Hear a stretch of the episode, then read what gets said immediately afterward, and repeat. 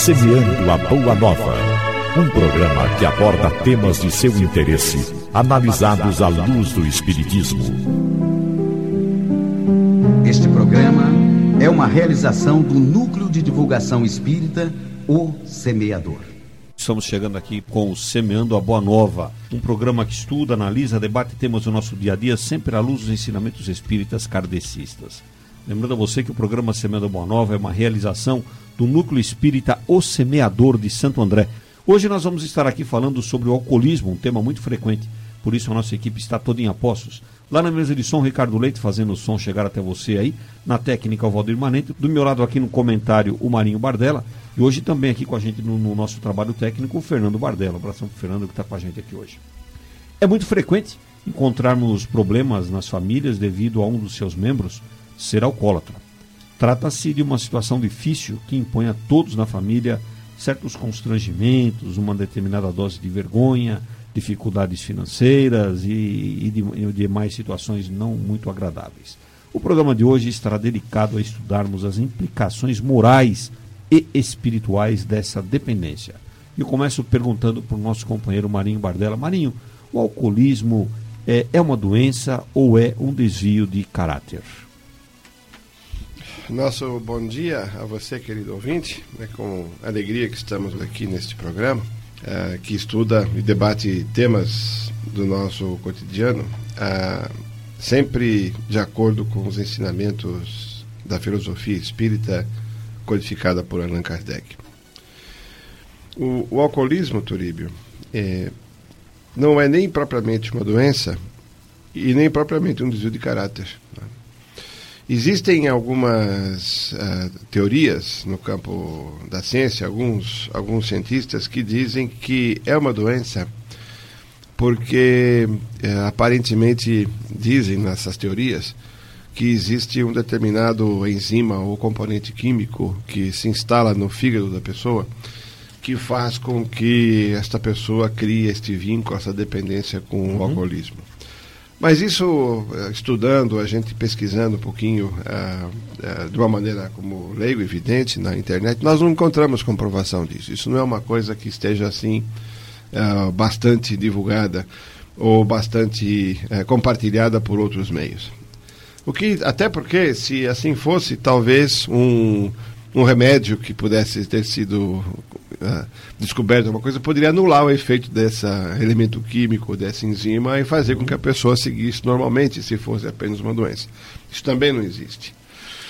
Uh, nós espíritas acreditamos e que como, como tudo uh, que impacta, como tudo que influencia o comportamento humano, trata-se mais de hábitos, costumes, é, dependências psíquicas que nós estabelecemos ao longo da vida que são muito difíceis de serem mudados. Né? São coisas que, é, é, como em todos os vícios, são determinadas ah, fragilidades da alma que, que criam uma dependência de determinadas substâncias ou até mesmo outras dependências psíquicas, psicológicas que se criam que depois fica muito difícil da pessoa se libertar daquilo. Né? Então, nós não podemos, voltando ao ponto da sua pergunta, dizer que seja uma doença ou que seja um desvio de caráter. Diríamos que é uma fragilidade ainda presente na alma humana que não conseguiu, com a força da própria vontade, superar aquele hábito, superar aquela dependência, superar aquele costume tão arraigado que está na alma dele, talvez há tanto tempo. Você, Marinho, colo colocando aí muito bem para o nosso ouvinte essa, vamos chamar assim, essa definição sobre o alcoolismo, né? Você usou aí a, a, a palavra dependência. Eu acho que essa é uma palavra que define bem claramente para o nosso ouvinte o que é o alcoolismo, porque na verdade uma pessoa dependente é uma pessoa que está ah, precisando daquilo constantemente para viver. Né? Então acaba sendo uma disfunção biológica, comportamental, que acaba criando um, uma situação muito difícil, muito, muito, muito enraizada no indivíduo, como você disse, na alma dele, no seu interior, e que acaba comprometendo família, a sociedade, o seu meio. Né? Mas eu até queria aumentar um pouquinho mais essa percepção do, alcool, do, do alcoólico, né? que eh, na atualidade a gente usa essa expressão. Né? Valdir, o, o, o alcoolismo tem algum momento Porque tem pessoas que dizem assim, eu bebo só socialmente, eu bebo só numa situação é, de festas, etc. É, o que, que, a gente pode dizer para o nosso ouvinte?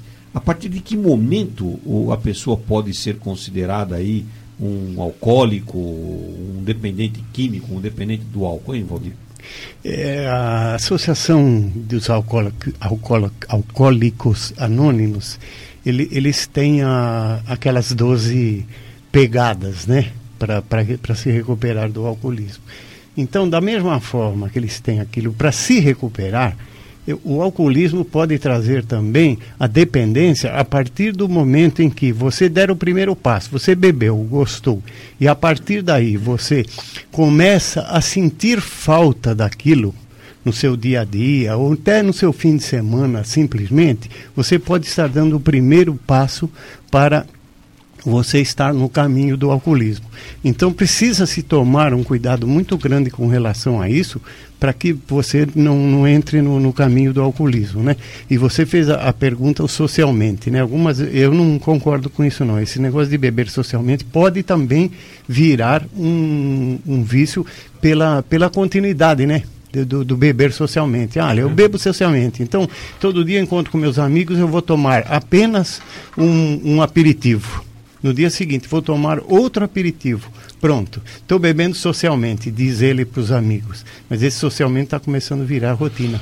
Se, se, uh, se nós formos indo uh, assim nesta linha que o Valdir uh, bem colocou, se nós, se nós formos tentar estabelecer um limite numérico, estabelecer uma métrica, como se fala, né?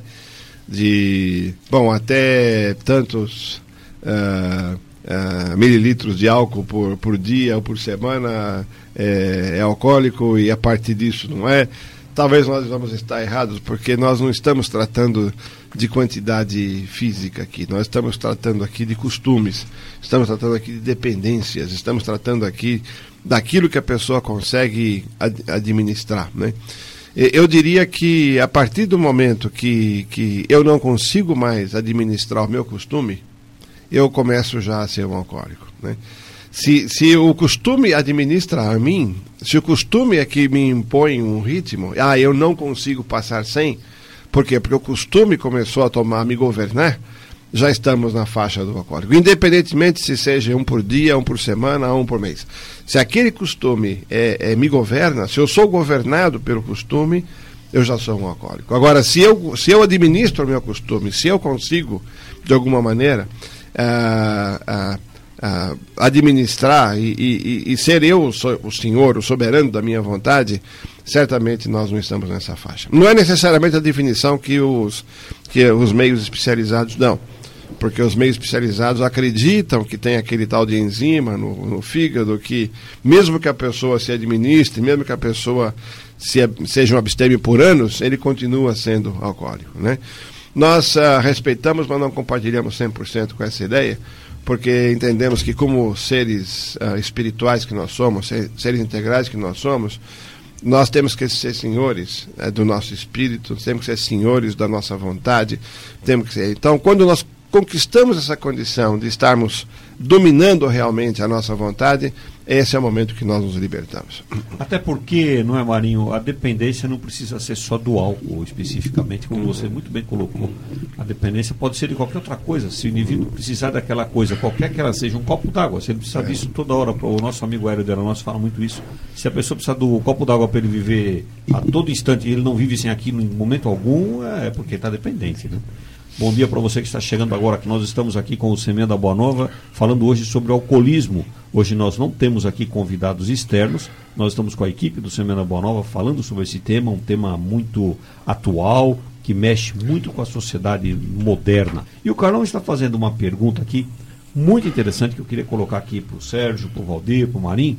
O Carlão diz assim, por que, que algumas pessoas, elas já nascem com uma evidente predisposição para alcoolismo, sendo que este se manifesta logo nos primeiros contatos que o indivíduo tem com o álcool. E outras pessoas é, que bebem muito fazem a vida inteira e não se viciam.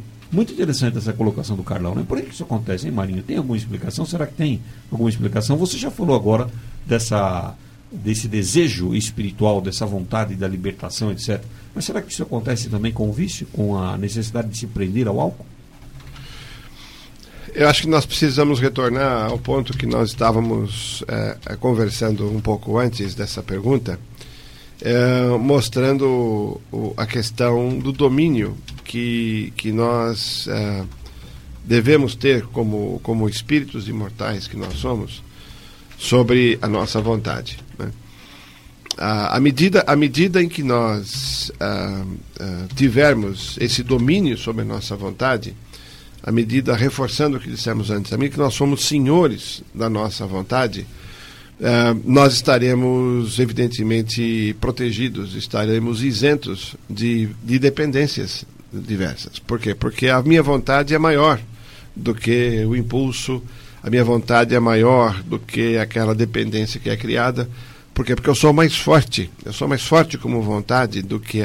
O que acontece é que muitas vezes nós, por comodismo ou por dificuldades pregressas, dificuldades de vidas passadas, ah, aquele, aquela dependência ainda está muito forte na nossa alma. Né? E, e, e nós ainda não conseguimos dominá-la. E aí é que acontecem a, a, as consequências. Né?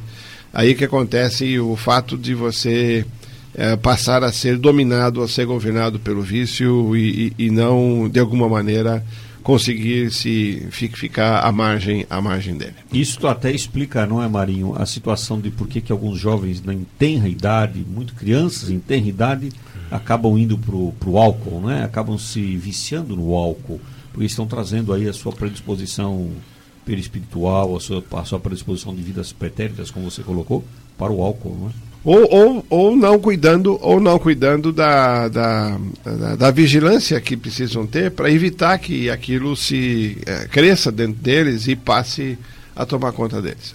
Talvez fosse o caso da gente acrescentar uma coisinha aqui, porque pode estar passando para o nosso ouvinte a ideia de que nós não consideramos o alcoolismo como uma doença. E o alcoolismo é doença sim, reconhecida pela Organização Mundial de Saúde. O que nós estamos tentando aqui é ampliar um pouquinho o conceito sobre esta doença, mostrando que além do aspecto físico, existem outros aspectos. Ou seja, que, vamos deixar bem claro isso: é doença, é doença sim mas existem aspectos maiores em cima disso. Ou seja, eu, só aproveitando isso até para esclarecer para o nosso ouvinte, você está dizendo aqui que a Organização Mundial de Saúde considera isso como doença. Faz tempo, Sérgio, que isso aconteceu, que a Organização Mundial de Saúde classificou isso como doença? Tem Desde 1967. Ah, já tem aí 40 anos, então, pela frente, a, atrás aí, que é, que é considerado como doença. Valdir, você queria fazer um comentário, Valdir? Agora, é, é, a questão da doença é, precisa também ser entendida dentro do contexto em que isso aqui é colocado. Hum, médico. Porque, porque veja, é, o, que, que, é, o que, que é o conceito de saúde? É? Vamos analisar no sentido mais amplo, mais rápido. Né? A própria Organização Mundial de Saúde é, é, classifica ou define a saúde como sendo o bem-estar é, físico, psíquico, mental, mental moral, social. social. até social, né? Então, qualquer desequilíbrio que possa existir dentro dessa definição de saúde, pode-se dizer que, que seja uma doença. Então, é uma questão de, de caracterizarmos o que, que se, o que se pretende dizer como doença, né? A, a doença no sentido de que é algo físico, que tem uma bactéria, que tem ali um enzima, que tem uma disfunção física que provoca, é nesse sentido que nós nos, nos referimos antes. Agora, que se trata de uma disfunção social, psíquica, alguma coisa que requer um tratamento e que até apoio médico, apoio de psicólogos, não há dúvida não, que isso é alguma coisa que requer.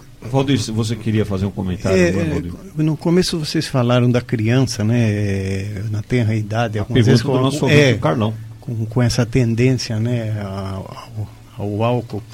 É, agora fica a pergunta também, é, como que devemos agir, ou que atenção devemos estar voltando para que a gente possa descobrir nos nossos filhos alguma coisa desse tipo na tenra idade, né? A gente tem que ficar muito atento para descobrir isso, para começar um tratamento já nessa Perfeito. idade, para fazer a... é, tá... exatamente. Muito bom. O João Carlos ligou aqui para a gente dizendo assim: se ninguém bebe sozinho, como as entidades absorvem a bebida naqueles despachos espirituais é, que se aproveitam também da bebida. Como isso acontece? Quer responder, Sérgio? Vamos tem, tentar? Tem mais essas outras perguntas Bom, que dizem a, mesma coisa, a né? respeito né? do, mesmo, do mesmo assunto, inclusive uma outra aqui do Carlão Vamos também. aproveitar, tá, então fazer as é, outras Eu acho também. que é importante a gente abrir essa, essa discussão nesse instante. O Oswaldo diz assim: é verdade que ninguém bebe sozinho, sempre tem um espírito bebendo junto? Né? Todo alcoólatra tem um espírito a seu lado bebendo com ele? E o Carlão também perguntou, né? Por que, que os encarnados, aqueles que já estão no outro plano, viciados em álcool, não, não utilizam o álcool diretamente das garrafas e dos alambiques, já que estão lá do outro lado obsediando os outros? Aí, Está tudo junto no mesmo conjunto. Aí fica aquela, aquela pergunta: diga-me com quem andas que eu direi quem és, né? Algumas vezes sabemos, o próprio livro dos Espíritos nos diz que, que nós estamos rodeados de espíritos. Então, se estamos rodeados de espírito, essa pergunta, diga-me com quem andas que eu direi quem és. Então, provavelmente, esse alcoólatra deverá estar em, em, volta dele esses espíritos que também gostam e que absorvem, né? Então, mas aí na essência dessas perguntas está assim, né? Pois, por que, que ele precisa estar lá do lado, né? O que, que ele está? Ele não pode beber a bebida mesmo? Não, são tá perguntas lá, né? muito oportunas e, e, e, e sem dúvida, é, é importante nesse programa que nós esclareçamos isso, não é? É, e, uh, o que se passa não é muito diferente de qualquer outra atração é, mental que a gente possa fazer, atração psíquica que a gente possa fazer. Né? A, a, a, pessoa que, que gosta de, um, de comer muito, é, certamente também atrai espíritos que satisfazem com aquilo. A pessoa que, que se droga, que vai para o campo das drogas, também atrai espíritos. Né?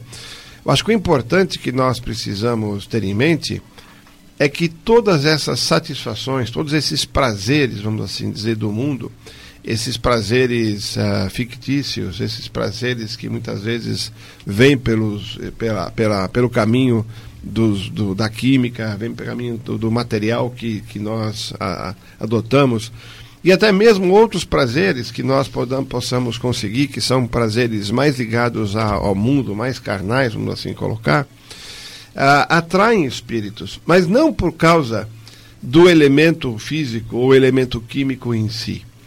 Eles, eles são atraídos uh, pelo nosso estado mental. Eles são atraídos pela, pela, pela sensação de satisfação e de prazer que nós possamos estar sentindo aonde eles querem compartilhar aquele prazer naquele momento.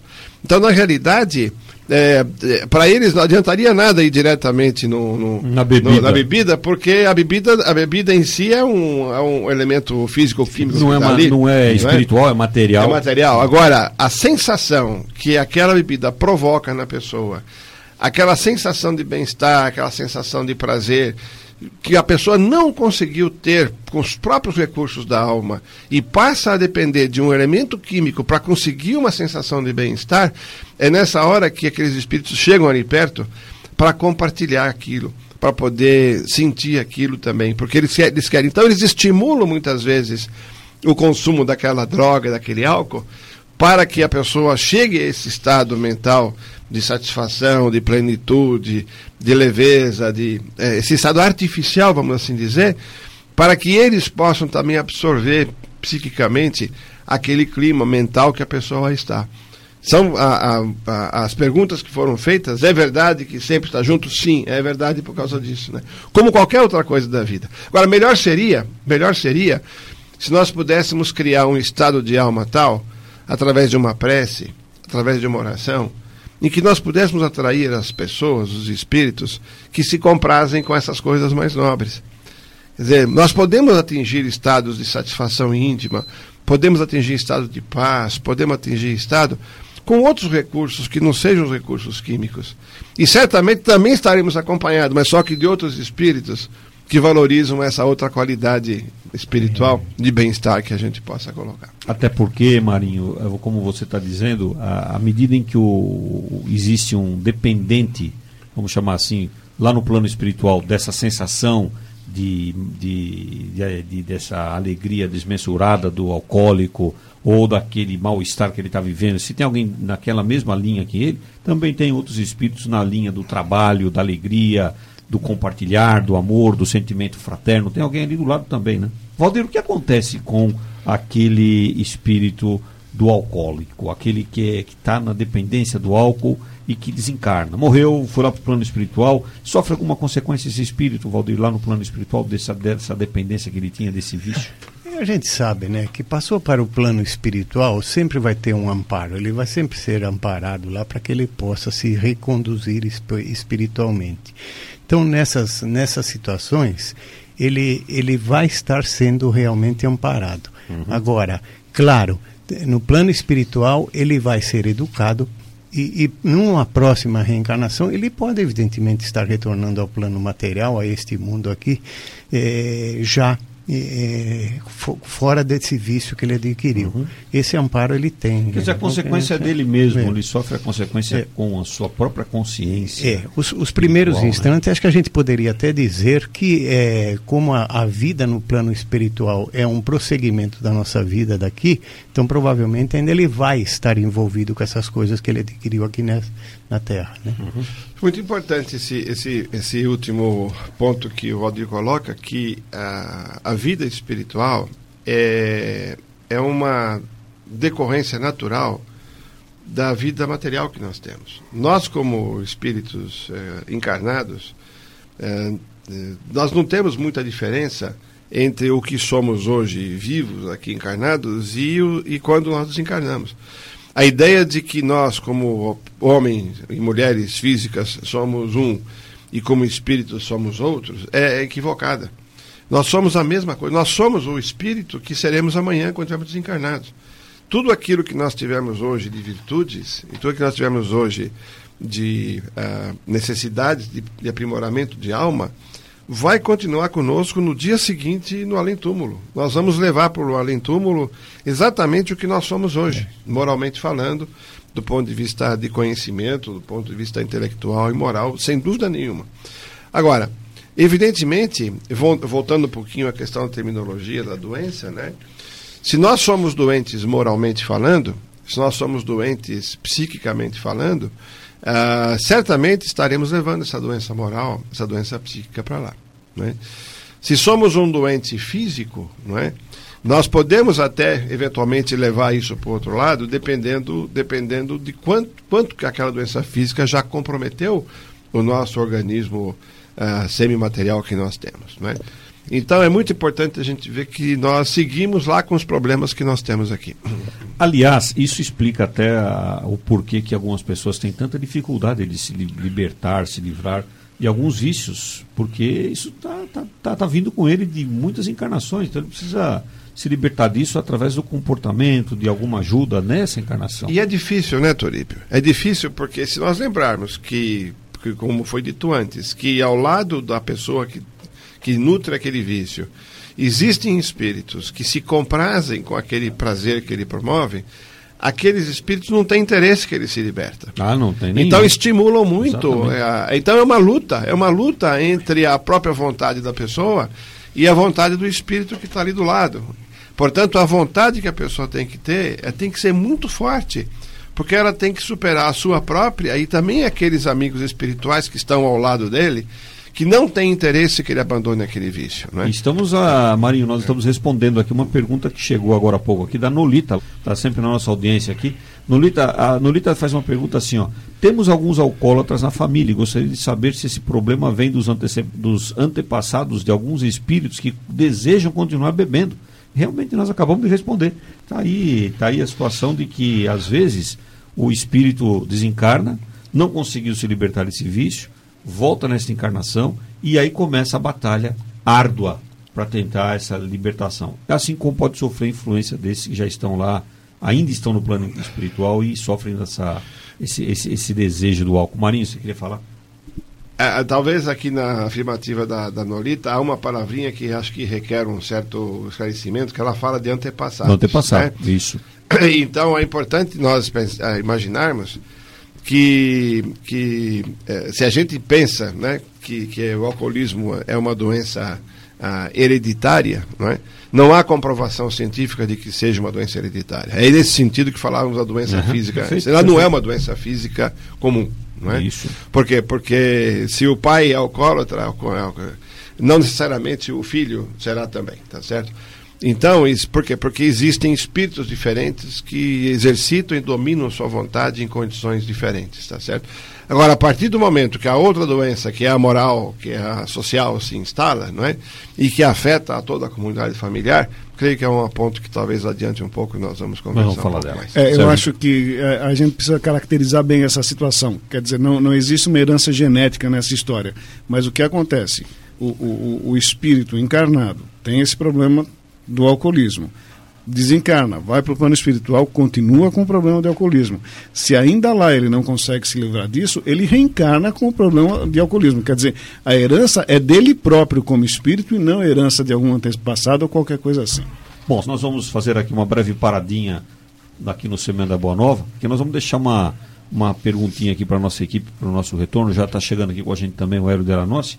Nós vamos perguntar aqui depois no nosso retorno por que, o que, que, que- o que, por que as pessoas têm tanta dificuldade, né? E o que nós temos que fazer para nos libertar desta influência espiritual sobre o alcoólatra. O que é que ele tem que fazer para se libertar dessa influência espiritual? E você fica com a gente aqui, não muda de emissora, não, nós voltamos já já.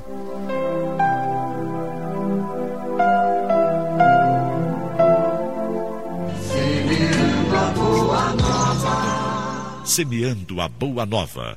Um programa que aborda temas de seu interesse, analisados à luz do Espiritismo.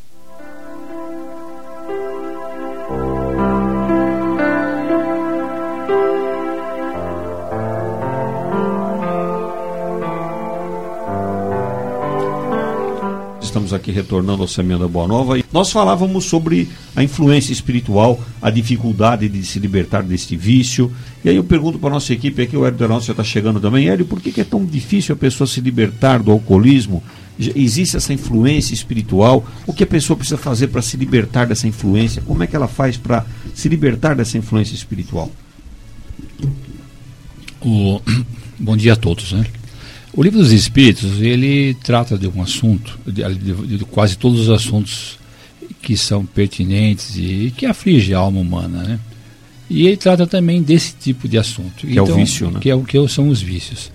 Então ele tem uma pergunta que diz o seguinte, que se não há, se não existe assim algum tipo de paixão, ele fala, né? É tão forte, tão irresistível que a natureza humana é incapaz de, de é incapaz de, é, de, de evitar o seu progresso, ou seja, não, é a vontade não é suficiente para impedir que a pessoa faça uma coisa em função dessa paixão muito forte. O alcoolismo seria uma delas, os vícios, a dependência química pode ser incluída aí também. E ele responde ali no livro dos Espíritos, ele responde que não, que não existe isso. Não existe porque quando ele fala que na verdade o que acontece muitas vezes é que a pessoa fala que não quer mais da boca para fora. Mas internamente ela se comprar naquilo, ela gosta daquilo. Ela fica, ela fica satisfeita por não estar conseguindo. Então as pessoas falam, puxa, não consigo largar esse cigarro, não consigo, mas no fundo ela ela conta, ela fala aquilo como se aquilo fosse uma uma é prazeroso para ela, ela não conseguir, entendeu? Ela, ela sente prazer em não conseguir. E até falar, puxa, mas eu não aguento, eu não consigo, né? E como se, que se não dependesse dela, é, essa, ela, ela conseguir aquilo. E como é que ela se liberta disso? Hélio? Então, ela qualquer um, se, qualquer espírito se liberta de qualquer tipo de paixão, desde que ele queira. Quando ele realmente, se ele quiser realmente, ele se liberta. Ele se liberta no momento em que ele quiser.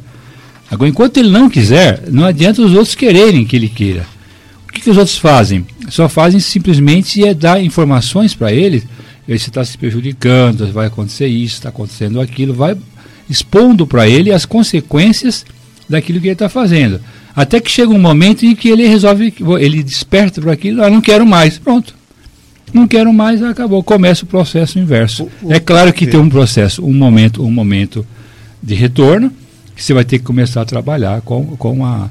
Com a é, o, nada fica ruim de repente, nem fica bom de repente. Esse retorno também ele é progressivo também, porque já tem uma, alguma coisa já no físico, o físico já está impressionado com alguma de alguma forma com aquilo, então você vai tirando aos poucos, é como uma pessoa que come, o Mário falava agora, pô, quem come muito, de repente você No dia seguinte você fala, não como mais nada. Você vai ver uma fome lascada, né, meu? Sabe? Você imagina que você come todo dia três pratos de comida. Fala, ah, eu estou em regime, né? Aí eu não como mais nada. No outro dia, então, ele vai sentir uma fome danada mesmo. Né? É, por o... alguns dias, por algum tempo, ele vai ter que chegar aos poucos, ele vai indo, ele vai até aqui, ele vai dominando a matéria e a matéria se adapta aquilo que o espírito queira. Elio, e, e, tratamento de choque não seria o caso? Por exemplo, de repente alguém chega para você e diz assim: Olha, se você não parar de fumar, de beber ou de comer, coisa assim, você vai morrer. E ele dando o devido valor à sua vida, será que ele não. Se ele, se ele quiser, se ele quiser, e aquilo impressionar realmente ele, você falar de uma forma que ele queira aquilo lá, ele resolve, é, é, resolve. Tanto que você vê quem largou de fumar sabe disso que por exemplo, já larguei de fumar, outras pessoas já largaram de fumar, quem largou sabe disso. Que, como é que foi a coisa? Você não sabe explicar depois, foi o dia que você quis. Quando você quis mesmo, você largou. Né? Às vezes anteriores, que você pôs o cigarro longe, você foi diminuindo, menos um, não sei o que, fez alguns rituais, aquilo tudo, nada resolveu. Mas no dia que você quis, falou, não, parei, né? Parou. Né? Parou, a coisa foi lá. Uh, eu queria só quero né, reforçar aqui o que o, uhum. o, que o Hélio o acabou Hélio. de dizer. Uh, enquanto ele falava aqui na, no Livro dos Espíritos, nós aqui viemos localizar exatamente em que ponto o Livro dos Espíritos que está isso. E eu gostaria de convidar os nossos ouvintes, principalmente o nosso ouvinte que estuda a doutrina espírita, que estuda o livro espírita, que visite as perguntas 909, 910 911. Pergunta 909. O homem poderia sempre vencer suas más tendências pelos seus esforços? Resposta dos espíritos: sim, e algumas vezes até com fracos esforços. É a vontade que lhe falta. Quão poucos dentre vós fazem esforços? E assim por diante. A última pergunta é muito interessante. Qual o meio mais eficaz de se combater a predominância da natureza corporal? Vamos supor aquela pessoa que já está com costume, que já está com vício instalado no organismo, está enraizado, né? enraizado no próprio organismo né? corporal, uh, material e, e, e, espiritual também. A resposta é praticar a abnegação de si mesmo. Né? Ou seja, reforçando isso que o Hélio acabou de colocar, que está muito residente na capacidade, na força de vontade. É duro, é difícil nós temos que lutar, como foi dito, contra a nossa vontade, que às vezes não é forte o suficiente. Temos que lutar contra a vontade dos espíritos que são contrários a que a gente abandone aquele hábito, porque eles se comprazem com aquele hábito. Mas se nós reunirmos a força de vontade para superar isso tudo, certamente nós conseguiremos, como tantos casos que a gente vê como exemplos por aí que conseguem. É, inclusive o Mário localizou aqui, ó, até vale a pena a gente ler, porque eles falam melhor que a gente, né? Não há paixões tão vivas e irresistíveis que a vontade humana não tenha poder de superá-las? A pergunta foi essa: foi assim, há muitas pessoas que dizem, eu quero, mas a vontade está apenas nos seus lábios. Elas querem, mas estão muito contentes que assim não seja. Quando se crê não poder vencer suas paixões, é que o espírito nela se compraz, em consequência de sua inferioridade. Aquele que procura reprimi-las compreende sua natureza espiritual as vitórias são para ele um triunfo do espírito sobre a matéria. Livro dos Espíritos, perguntas 907 em diante, está aí para o nosso ouvinte ter a referência. Nós estamos recebendo aqui inúmeras perguntas, nós precisamos acelerar aqui as respostas, porque senão não vamos conseguir atender todo mundo. A Márcia faz uma colocação interessantíssima, ela diz assim, que ela não quer fazer pergunta nenhuma, ela só quer dar um depoimento. Ela quer dizer que ela quer que a gente divulgue aqui que ela conseguiu resolver o problema do alcoolismo do filho dela e do irmão dela com um tratamento à distância ambos pararam de beber. Então tá aí o que o, o, a gente não pode esquecer que o tratamento à distância ele funciona, mas desde que a pessoa queira, como o Hélio acabou de falar aí, porque senão ficaria muito fácil, né? Que a espiritualidade ajuda, hein? Quando ajuda, a pessoa quer, claro. vem força. Né? Aliás, pergunta 910. O que o homem pode encontrar nos espíritos? Uma assistência para superar suas paixões, né?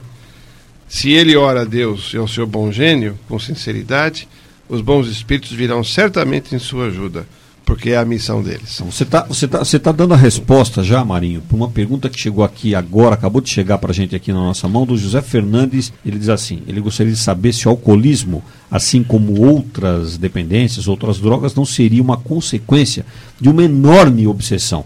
E pode ser também uma, uma obsessão, como a gente já falou agora há pouco aqui. Mas também tem os amigos que estão ali prontinhos para ajudar todo mundo pronto, apto para ajudar. É só o indivíduo querer. Assim como ele começou, ele também pode. Que a própria obsessão ela começa por uma atração, né? Como o Mário já falou a, a, bem aqui no começo do programa, é que é uma atração de, de similaridade, né? Semelhante Exatamente. atrai semelhante. Ele, por que, que ele chegou? Chegou porque eles eram iguais, né?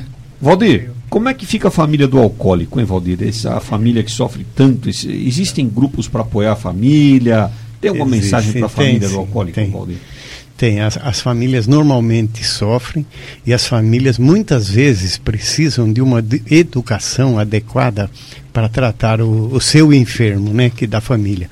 Porque no, nós, é, uma, uma, oportunidade, uma pessoa contou uma, uma pequena história aqui dizendo que uma instituição estava cuidando muito bem lá de um, de um, de um parente daquela família, né? E, e ele estava contente e estava reagindo. Ó. Mas quando ele chegava em casa, pela forma de tratamento da família, qualquer coisa que ele fazia errado, a família falava: Ah, tá vendo? Você porque é bêbado, né? E o que, que acontecia com isso? Caía todo, toda aquela estrutura que ele tinha criado dentro da instituição para se recuperar, chegava dentro do lar, caía tudo por terra. Era, aquilo vinha abaixo.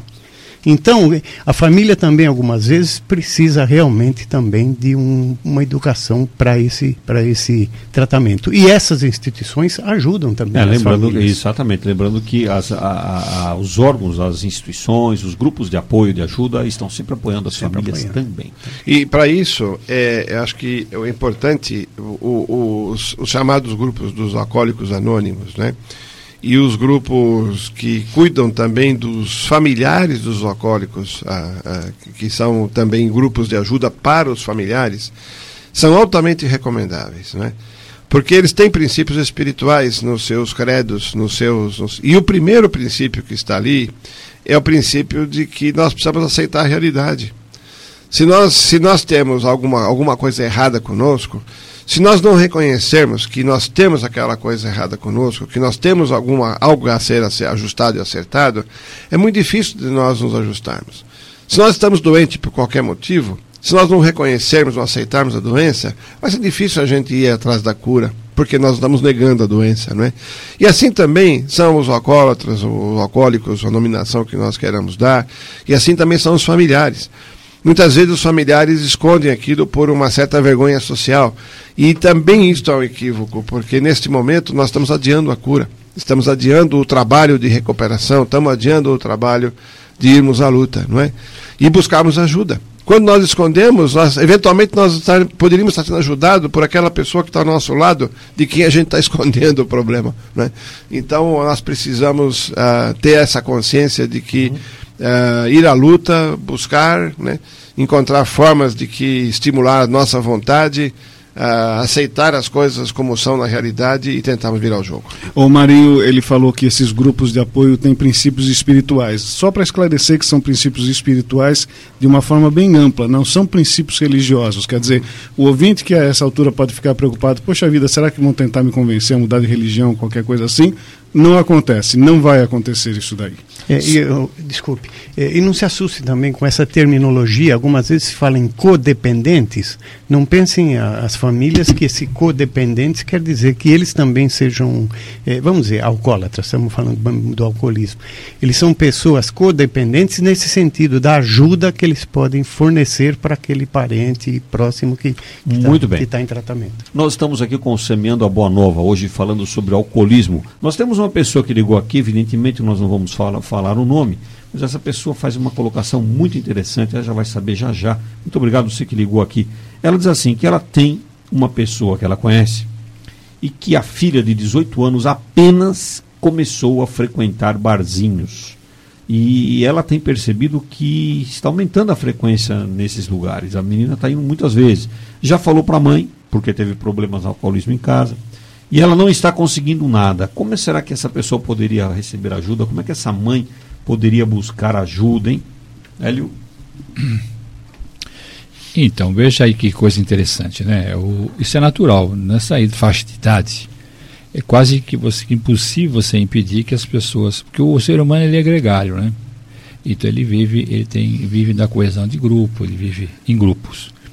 E como ele é gregário, ele precisa dessa, ele precisa desse, pertencer a um grupo. E ele, porque dificilmente a pessoa, se a pessoa ficar sozinha com 18 anos e ela não tiver um grupo para pertencer, ela ficar isolada também não é uma coisa muito natural. É, não, é, é bom, é, não é bom, não é bom, não é natural. Então ela vai pertencer a um grupo. E às vezes o grupo que a pessoa começa a pertencer, ela por algum motivo, ou na faculdade, né, ou em algum lugar, no local de trabalho, pega um pessoal que gosta, por exemplo, vai no barzinho e tem gente que vai no barzinho e não bebe. Tem gente que vai no barzinho e bebe, e bebe muito, né? Quer dizer, é realmente um momento perigoso mesmo, vamos dizer assim, sempre perigoso na, na, na, na, na evolução da, das pessoas. O que pode ser feito aí, você falar, não vai, proibir, quer dizer, você vai você vai estar tá criando um problema maior ainda, talvez. O que precisa é pôr na mão dessa moça e de qualquer pessoa que tenha 18 anos um farto material, um farto material de, de prevenção a, ao uso de drogas e prevenção ao uso de dependentes químicos, né? Para que ela perceba as consequências de um desregramento, é, é, de um excesso qualquer que possa ser cometido é, nesse particular. E, e, depois, além disso daí, é tentar, tentar, e é, é difícil, não, não tem, é fazer com que ela influir também no grupo, se ela conhecer o grupo com quem ela anda, influir no grupo, pôr esse material na mão do grupo também, daqueles que andam juntos, sabe? E na medida do possível, e, e dar muita informação. Porque o que vai valer aí é informação, muita informação, porque informação contrária é farta, né? Sérgio queria fazer um comentário. Eu queria fazer uma pergunta para o Hélio. É, a gente está tratando aqui muito do, do, do, alcoólatra, né? Agora, as estatísticas mostram que os jovens estão começando a beber cada vez mais cedo, até por conta da influência da publicidade e tudo mais. Essa nossa amiga, ela fala de uma filha de 18 anos, mas já é sabido que os jovens estão começando a beber com 13, 14 anos. O que dizer a respeito da responsabilidade do comerciante que vende bebida, não responsabilidade civil, a responsa responsabilidade espiritual de um comerciante que vende bebida alcoólica para uma criança. Então, interessante. Eu, eu sou comerciante, essa pergunta é, é interessante para mim até. Existem, existem é, algumas bebidas que nós sabemos que elas são, eu percebo que elas são claramente, eu não vou falar os nomes aqui porque nós estamos numa rádio e não posso fazer propaganda contra bebidas conhecidas, né? que são feitas para, eh, eu não sei se o fabricante faz isso com essa intenção, mas elas são viciantes, porque elas têm um sabor de, eh, ela, Fruta. de frutas e tal, e a pessoa não percebe e vai tomando aquilo. Eu, por exemplo, não trabalho com esse tipo de bebida, não coloco lá, não tenho, eu fujo quanto posso. E quem procura, geralmente, são essas menores de idade essas pessoas com 14, 15, 16 anos, passa, hoje mesmo já passa, já vim, já vim de lá agora, já passou gente por lá procurando esse tipo de coisa. Mas outro lugar acaba vendendo, né? Quer dizer, eu não vendo, outro vende e assim vai. Então é claro que aqui todas as pessoas que estão envolvidas e que sabem da sua responsabilidade social, né? Dentro do, do, do que ela seja do que ela quer que ela faça e ela contribua, contribua para para que as pessoas, a decadência moral das outras pessoas, não só com bebida, com qualquer outra coisa, né? Até com pornografia, por exemplo, com qualquer um jornaleiro com pornografia, né? Um, o, ou coisa do gênero. Coisa do gênero, qualquer coisa, né? Que, que contribua para uma. Um cara que trabalha, por exemplo, com videogame, vai, sabe? Definindo games, games de violência, né, sabe? Quer dizer, então é. Aí você vai para o vasto campo da, do, dos vícios, né? Das dependências essas pessoas realmente terá, terá, certamente terá uma responsabilidade lá no futuro, principalmente se ela tiver consciência. E, ela vai ser proporcional ao, ao, ao, seu conhecimento, né? Ao quanto que ele sabe que aquilo é perigoso, ele continua fazendo, né? Acho que a regra universal é simples, né, Sérgio? É a definição de bem e mal que está logo no começo do livro dos Espíritos, né? O bem é tudo aquilo que está de conformidade com a lei de Deus e mal é tudo aquilo que contraria a lei de Deus. Ora, a lei de Deus é sabido, é uma essencialmente é uma lei de amor. Né? Então, todos, todos, todos aqueles de nós mesmos que, que, que fazemos algum mal porque contrariamos a lei de amor, estamos, estamos ah, de alguma maneira infringindo a lei de Deus. E quando infringimos a lei de Deus, certamente vamos ter que reparar isso em algum momento lá adiante. Não há como fugir, não há como fugir regra. disso. Um alerta para você, papai, mamãe, vovó aí, titia, né? Com relação aos jovens, já que nós estamos falando de prevenção. Não custa você chegar para o teu filho quando ele chegar em casa, para o teu jovem aí, dar um beijinho nele, né? E sentir lá se tem algum, algum odor de, de álcool junto a ele. né? Se ele não se embriagou aí, não está chegando em casa tarde porque estava na roda de amigos no barzinho lá. Ou, muito um outro alerta, um outro cuidado, porque as, algumas bebidas alcoólicas já estão não deixando mais aroma. No, o indivíduo não, não fica mais com odor de álcool na boca dele depois que ele bebe. Então aí você precisa observar o comportamento. Uma dessas que eu falei é essa. não aí, deixa mais, não deixa mais o odor. O, o, indivíduo não sente mais que ele bebe, não se sente que ele bebeu. Né? A questão toda é que não existe um problema de caráter. A questão toda é que nós temos, todos nós temos as nossas más tendências. E é só da oportunidade que a gente vai com todo prazer, com toda a felicidade do mundo, na direção dessas más tendências para atender. Quer dizer, é muito natural o jovem, na hora que ele vai experimentar, ele vai, ele vai fazer isso, e se já tiver aquele componentezinho espiritual, se ele já está trazendo isso de outras vidas, daí para ele realmente voltar, não é iniciar, voltar a um vício que ele já teve lá atrás, é, é um passinho. Principalmente se o meio que ele estiver é o aprovar. Né? Nós estamos falando aqui da ajuda do que o AA pode dar para a pessoa alcoólica. Aliás, uma ajuda brilhante o programa do AA de 12 Passos. Nós já tivemos aqui os companheiros do AA. Aliás, um abração para eles, para o Luiz, para o Gilberto, se estiveram aqui com a gente, né? Estão na nossa audiência, com certeza.